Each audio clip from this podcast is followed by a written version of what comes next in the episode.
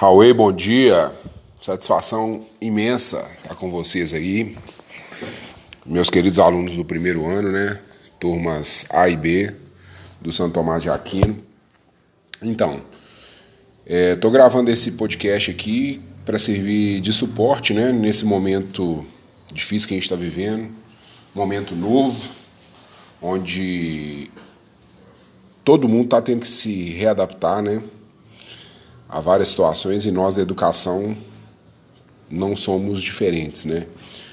É uma situação nova tanto para alunos e professores, mas em breve estaremos juntos, é, atuando aí, utilizando o olho no olho, tete a tete, como a gente sempre fez. Então, eu estou usando esse espaço aqui para a gente finalizar a matéria do relevo mundial, né? Eu queria que vocês utilizassem o livro didático e abrissem na página 106. Vou fazer alguns comentários rápidos sobre o relevo submarino. Né? É, da mesma maneira, pessoal, que a gente estudou o relevo continental, o relevo terrestre, eu queria que vocês enxergassem o relevo submarino da mesma maneira. Ele vai apresentar inúmeras formas, né? É, que foram constituídas aí pelos agentes endógenos, seja o vulcanismo, seja o tectonismo, e a ação essencial de um agente externo, exógeno, né, que seria aí a força das águas do mar, né, a erosão marinha. Algum aluno pode falar, ô professor, mas como é que é? A, a ação antrópica, a ação do homem aí, ela não tem muita força, não? Basicamente representada pela exploração é, de petróleo, né? Ou seja, é algo que é muito limitado, mas às vezes a gente consegue perceber essa ação aí, principalmente, infelizmente, nos desastres ambientais. É, vazamento de petróleo, é, a danificação aí de alguma infraestrutura das plataformas petrolíferas e aí já viu, né? Mas enfim, então basicamente eu queria que vocês enxergassem nesse aspecto a ação externa somente relacionada a, a, aos eventos erosivos proporcionados pela água do mar.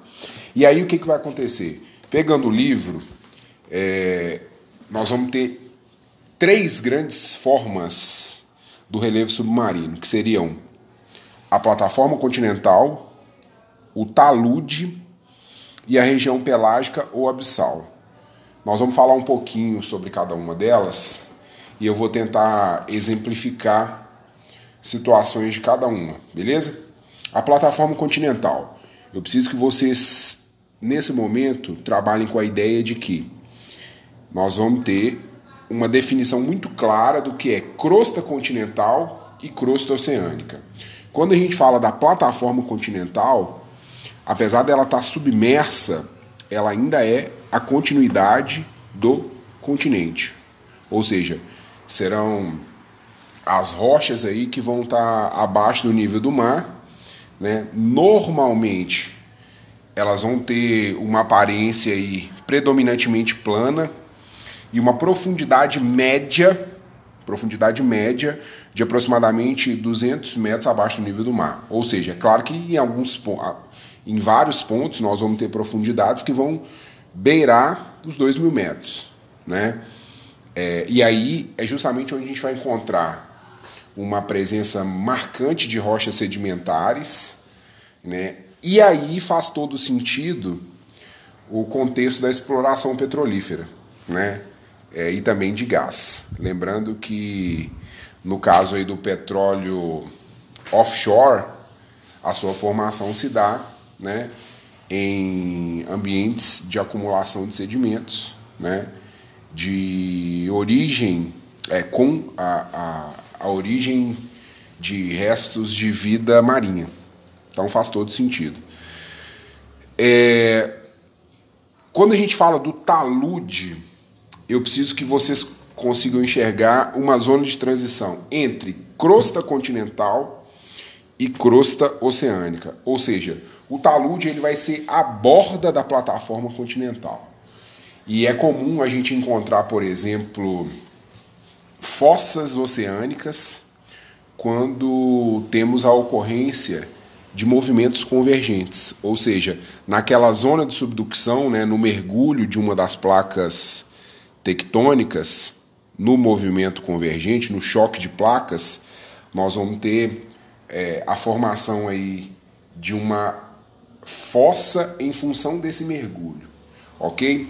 Então eu queria que vocês trabalhassem com a ideia do talude sendo essa essa zona de limite aí entre a crosta continental e a crosta oceânica. E a, e a última forma aí, né, talvez seja a mais emblemática do fundo do mar, do assoalho oceânico, vai ser chamada de região pelágica. É onde a gente vai encontrar é, diversas formas aí do relevo só que submarino. Né? Da mesma forma que a gente estudou no contexto continental as quatro grandes formas: montanha, planalto, planície, depressão, e também as subformas, né? Cuesta, Chapada, Tabuleiro, Colina, Dolina, Inselberg, Escarpa. É, no fundo do mar vai ser a mesma coisa. Então, na região pelágica, nós vamos encontrar é, as dorsais, as planícies, as depressões, os planaltos, so, só que sempre num contexto de imensa profundidade. Né? E aí, pessoal, para finalizar esse podcast, eu queria fazer um pequeno comentário sobre as ilhas. Né?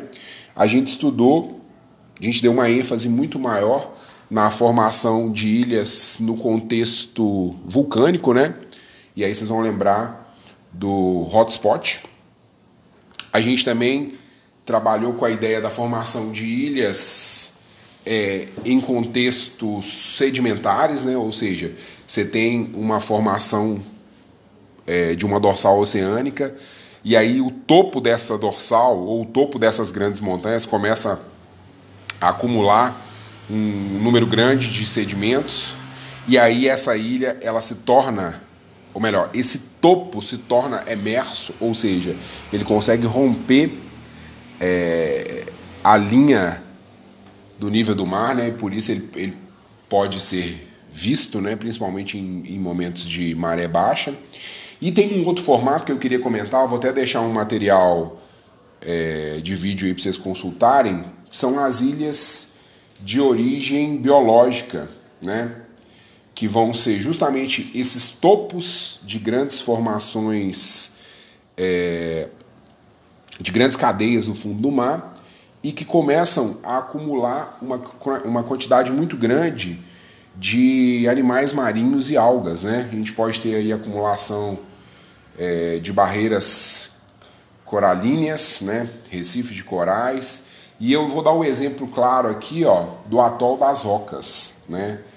É, o conceito de atol seria uma ilha que sofreu algum tipo de rebaixamento né, e passou a concentrar uma grande quantidade de corais, normalmente formada em águas rasas. Só que no caso aqui do Atol das Rocas, que pertence ao Rio Grande do Norte, olha que contradição.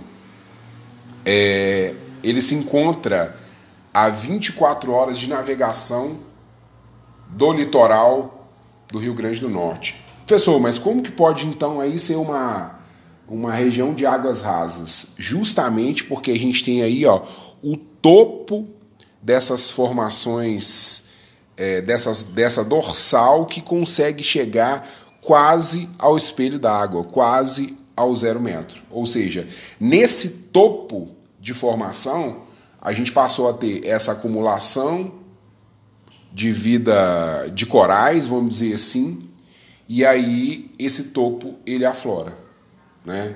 É... Então, o atol das rocas é, é, um, é um é um santuário da vida marinha para algumas espécies, né? Para a vida também de algumas aves. E aí eu vou deixar um suporte aí para vocês de um vídeo junto com um texto, né? Uma matéria bem legal. E, e vou passar uma atividade relacionada a isso, beleza? No mais, muito obrigado, tudo de bom para vocês, até a próxima aula.